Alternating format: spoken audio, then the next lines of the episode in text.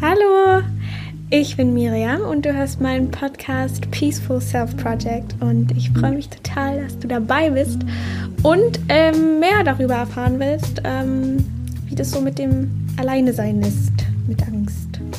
Und ähm, ja, darum soll es heute so ein bisschen gehen.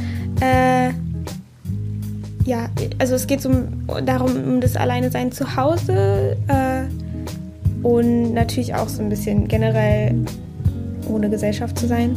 Ähm, und das ist für viele Menschen, die Angststörungen oder sonst was haben, ähm, dass es oft nicht so leicht ist und dass es auch für mich nicht so leicht ist, aber es schon mal sehr viel schlimmer war.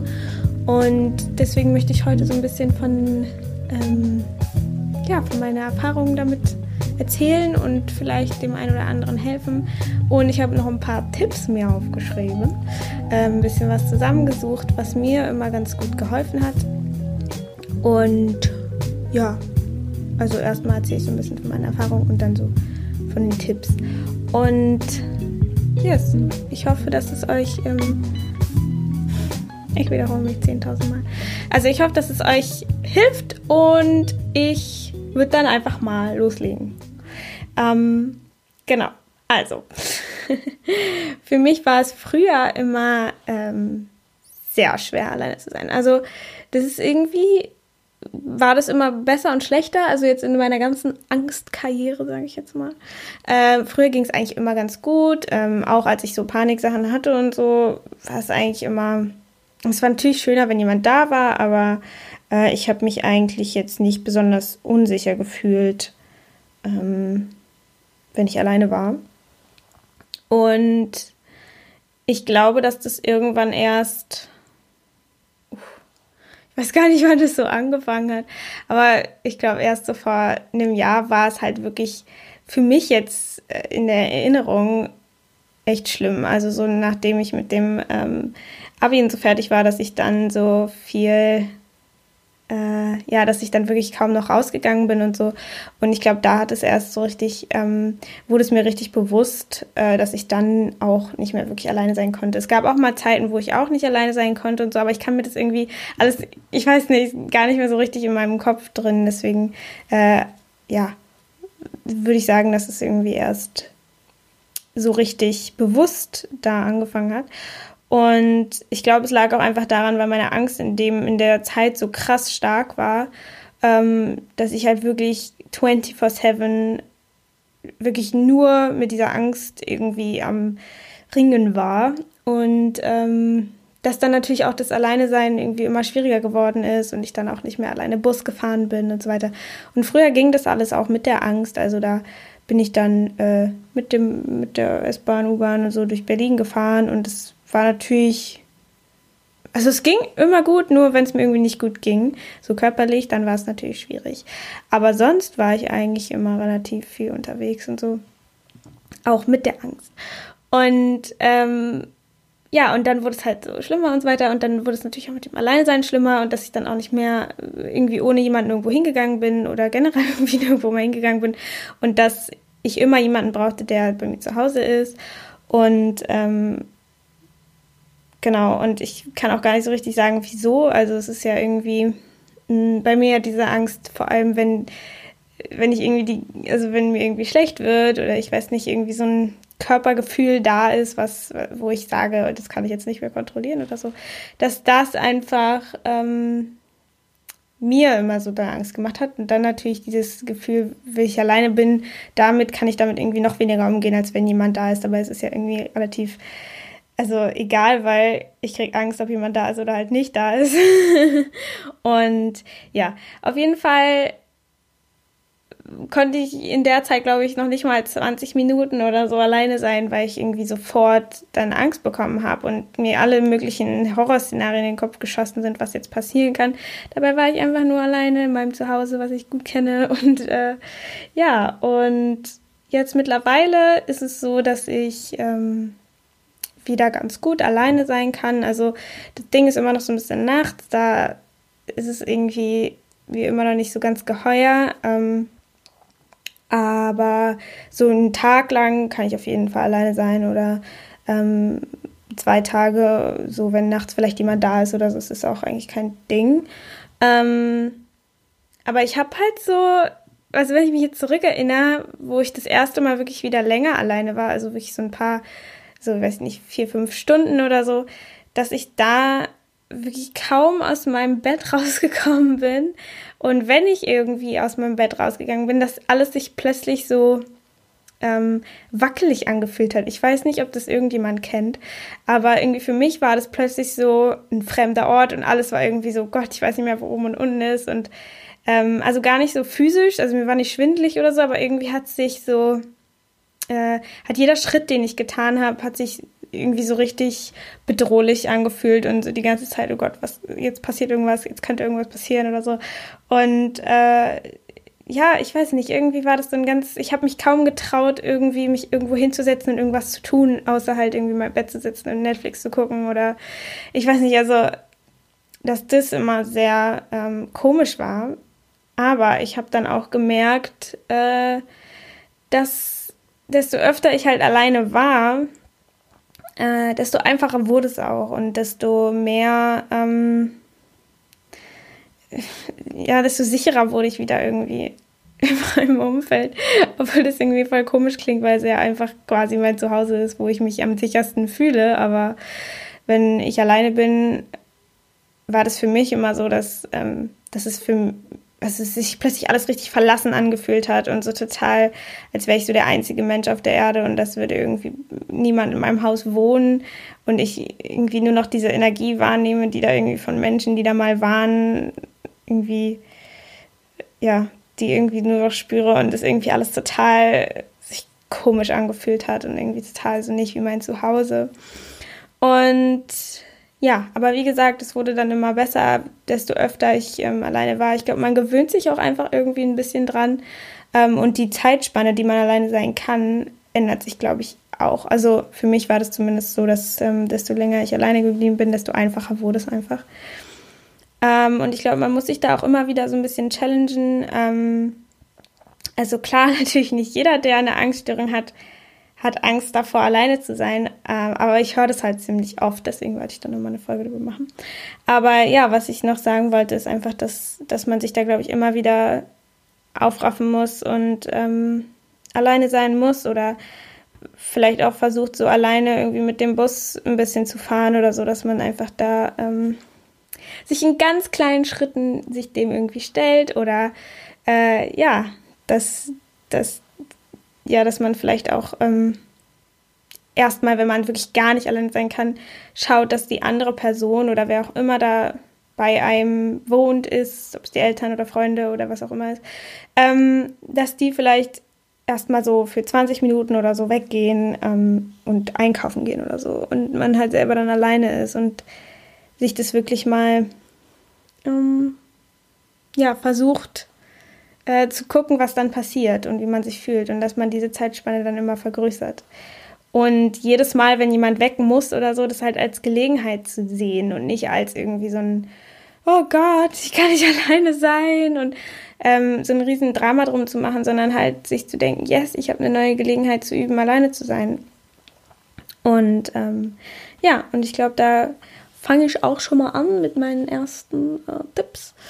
Und zwar genau, ich glaube, das Größte ist, wie gesagt, dieses, man gewöhnt sich dran und dass man sich, bevor man, also wenn man weiß, dass man bald irgendwie für ein paar Stunden alleine ist, ähm, dass man sich dann einen Plan macht. Also, dass man sich aufschreibt, was kann ich tun oder was tue ich von wann bis wann. Ich habe mir das jetzt noch nie so krass gemacht, dass ich gesagt habe, so von 10 bis 11 äh, mache ich jetzt dies und von 11 bis 12 mache ich jetzt das, sondern ähm, aber wenn es jemandem hilft, natürlich. Mich setzt nur dieses Zeitding so ein bisschen unter Druck. Äh, deswegen habe hab ich mir eigentlich immer so ein bisschen aufgeschrieben, was sind Sachen, die ich machen kann. Also, dass ich, wenn ich jetzt gerade alleine bin und dann überlege, hm, äh, was könnte ich machen, gucke ich auf meine Liste und dann sehe ich irgendwie Sachen wie aufräumen, malen, ähm, spazieren gehen, Buch lesen oder so. Äh, also, weil ich finde, manchmal, wenn man in so einem Grübelmoment ist, kann man sich gar nicht mehr so an all die Dinge erinnern, die man machen möchte. Also würde ich halt einfach empfehlen oder so als Tipp jemandem euch an die Hand geben, äh, dass wenn man alleine ist, dass man sich einfach einen kleinen Plan macht und überlegt, was kann ich tun, wenn es mit Zeiten ähm, besser ist, dann gerne mit Zeiten oder wie, wie, also es ist ja für jeden was anderes.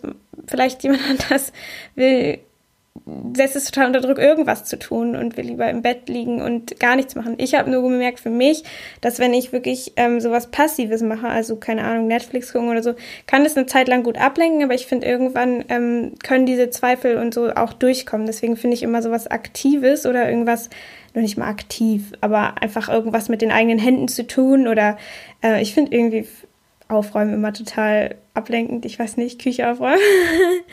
ähm, dass das irgendwie ein bisschen mehr, ich weiß nicht, so das Gehirn einen Ticken mehr fordert, als nur so Netflix zu gucken oder irgendwie im Internet zu surfen, weil man, ähm, ja, also weil dann diese, diese Ängste nicht allzu schnell dann durchkommen und man irgendwie besser abgelenkt ist, finde ich. Aber das ist variiert von jedem zu jedem Menschen anders. Ja? Auf jeden Fall, äh, glaube ich, ja, hilft es einfach gut, beschäftigt zu bleiben und ähm, ja, vielleicht zu telefonieren. Ich finde das Telefonieren auch immer ganz gut hilft, vor allem wenn man sich extrem alleine fühlt oder wenn man gerade wirklich Angst bekommt, also dass man dann wirklich jemanden anruft. Äh, und ich finde, dann fühlt man sich auch wieder viel weniger alleine. Also man merkt dann so, oh, okay, gut, die anderen Menschen gibt es noch, die sind noch da. Ähm, ja, und genau. Ähm, ja, und was ich auch noch sagen würde, ist einfach nicht auf die Uhr zu gucken. Also, und wenn man auf die Uhr guckt, dann sich klar zu machen, was man schon geschafft hat, also wie lange man schon geschafft hat, weil ich glaube, wenn man diese Stunden zählt und dann sagt so, Gott, ich habe erst eine halbe Stunde hinter mir und ich fühle mich jetzt schon so scheiße und so, ähm, dass das einem wirklich nur noch mehr Angst macht und dass es einem wirklich nicht hilft. Und deswegen würde ich sagen, wenn man auf die Uhr guckt und schaut so, oh, ich habe jetzt schon eine halbe Stunde geschafft, dass es einfach ähm, äh, viel mehr bringt. Oder ich habe jetzt schon drei Stunden geschafft, ich habe jetzt schon vier Stunden geschafft. Ähm, ja, aber da müsst ihr auch selber gucken, was unter Druck setzt und was nicht. Und dann wirklich immer die Variante zu nehmen, die nicht unter Druck setzt und sich wirklich auch Zeit zu geben und nicht zu viel von sich erwarten. Wenn man, wenn man sagt, okay, für mich ist eine Stunde mega krass, alleine zu sein, dann gibt es niemanden auf der Welt, der die sagen kann, das ist doch einfach, das ist doch irgendwie, reiß dich mal zusammen, mach das mal. In deiner Realität ist es dann wirklich mega, mega schwierig. Und ich finde, das ist auch nichts mit irgendwie Schwäche oder Dummheit oder irgendwie, weiß ich was, kindlich sein oder so zu tun hat, sondern es ist einfach das eigene, ich weiß nicht, das, womit man gerade so am, am, am Kämpfen ist, oder also ich finde immer so kämpfen und äh, bekämpfen und so ist immer so ein schwieriges Wort, weil am Ende wollen wir ja nicht mit der Angst kämpfen. Aber das, das ist einfach was ist, was uns sehr, sehr an, an uns zehrt.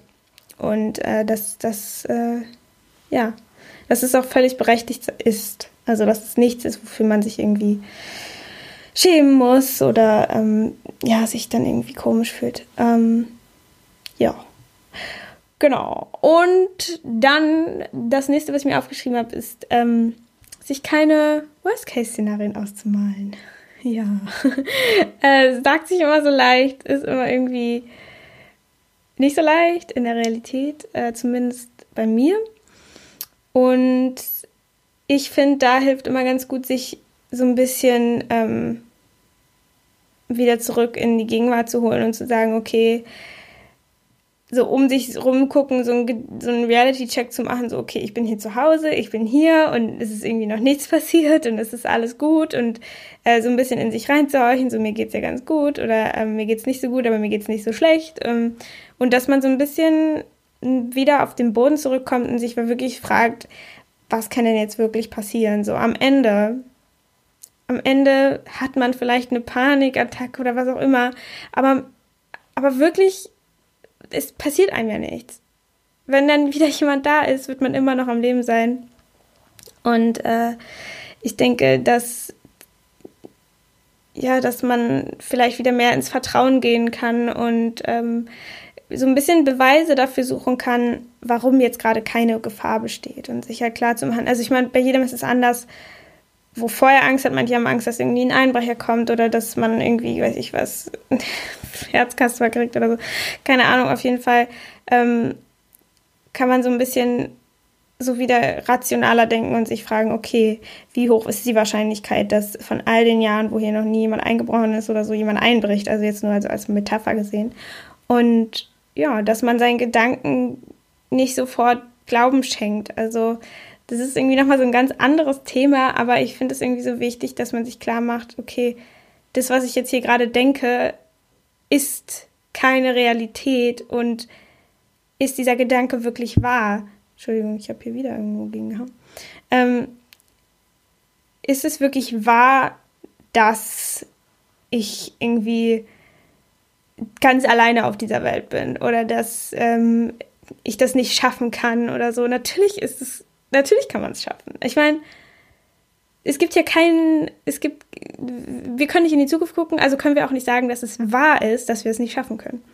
Und ähm, ja, dass man so ein bisschen so wieder auf den Boden der Tatsachen zurückkommt und sich nicht allzu viel Sorgen davor auch macht, wenn man weiß, okay, ich bin nächste Woche für fünf Stunden alleine oder so.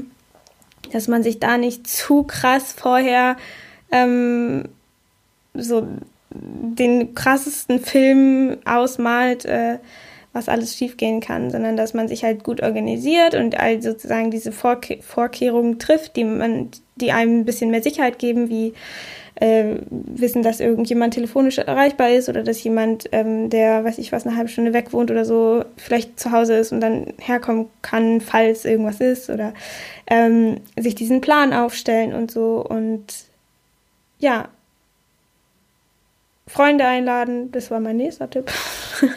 Bisschen, ähm, äh, wie sagt man, liegt auf der Hand. Also sich jemanden einladen, why not? Aber andererseits ist es natürlich dann auch wieder so ein bisschen diese Vermeidung, also dass man sich überlegt, muss ich jetzt wirklich jemanden einladen oder lasse ich mich da einfach mal drauf ein? Schaue ich einfach mal, was passiert? Gebe mich voll dieser, diesem Erlebnis hin, diesem Alleine sein, dieser Angst ich, ich lasse es einfach mal da sein und weil am Ende kann ja nichts passieren.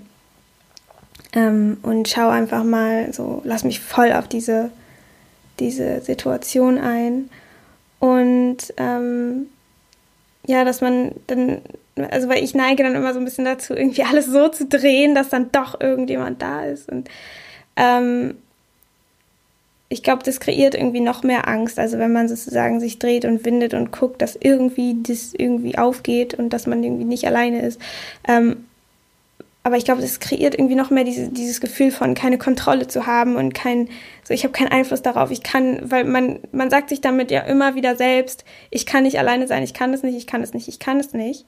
Und das hinterlässt ja auch Spuren, weil dann versteht sein Unterbewusstsein irgendwann, ja, nee, ich kann es auch nicht. Äh, weil man ja so 10.000 Sachen dafür sucht, wie es einem irgendwie dann in dieser Situation besser gehen kann oder dass jemand da ist, dass man nicht alleine ist. Ähm, genau, und dass man sich vielleicht im Gegensatz dazu so ein bisschen diesem ganzen Alleine sein hingibt und mehr vertraut, mehr in sich selbst vertraut und sich vielleicht fragt, vielleicht gibt es irgendwie in diesem Universum die Möglichkeit, dass ich alleine sein kann und dass ich das schaffe.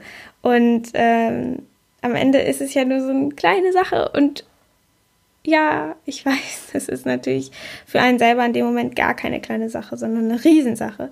Aber wie gesagt, wieder diesen Reality-Check machen und sich zu fragen, okay, ich bin da nur ein bisschen alleine. Das ist nichts, nichts, was irgendwie ähm, noch nie jemand auf dieser Welt geschafft hat. Ähm, auch mit Angststörung.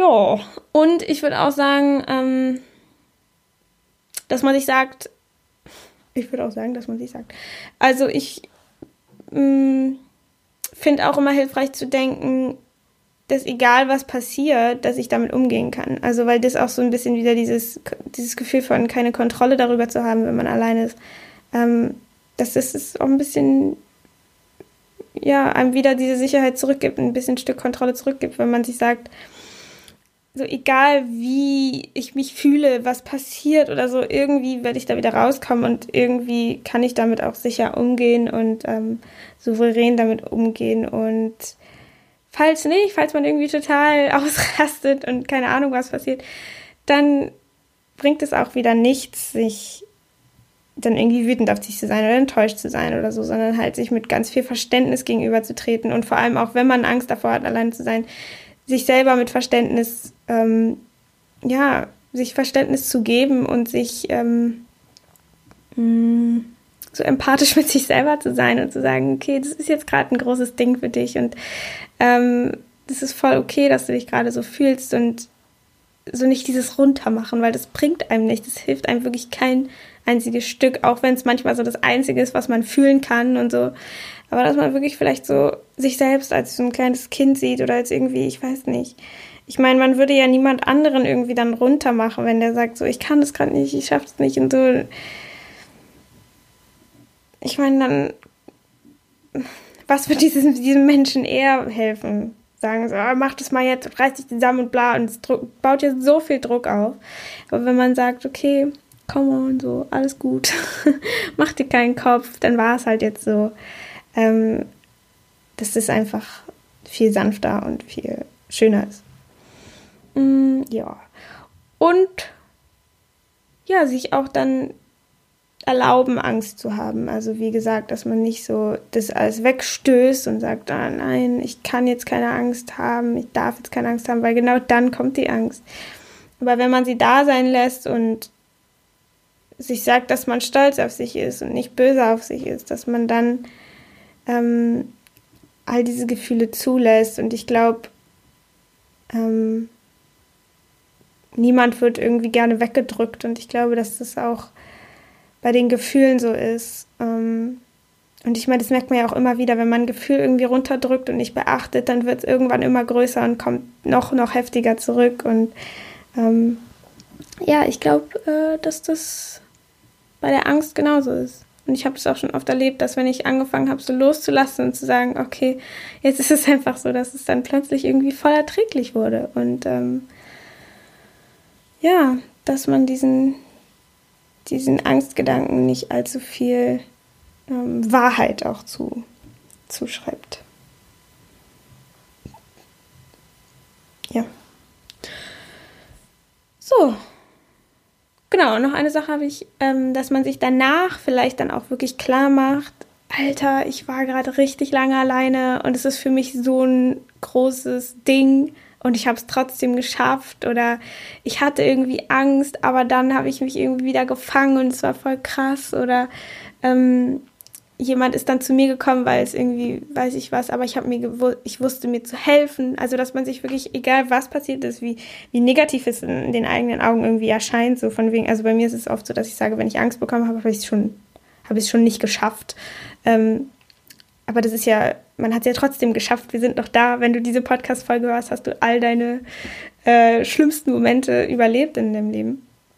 Ähm, und dass man sich danach vielleicht dann einfach aufschreibt, so, dass man es geschafft hat, dass man stolz auf sich ist und dass man sich auch wirklich klar macht, dass man gerade voll die krasse Sache gemacht hat und sowas gemacht hat, was einem voll Angst gemacht hat davor.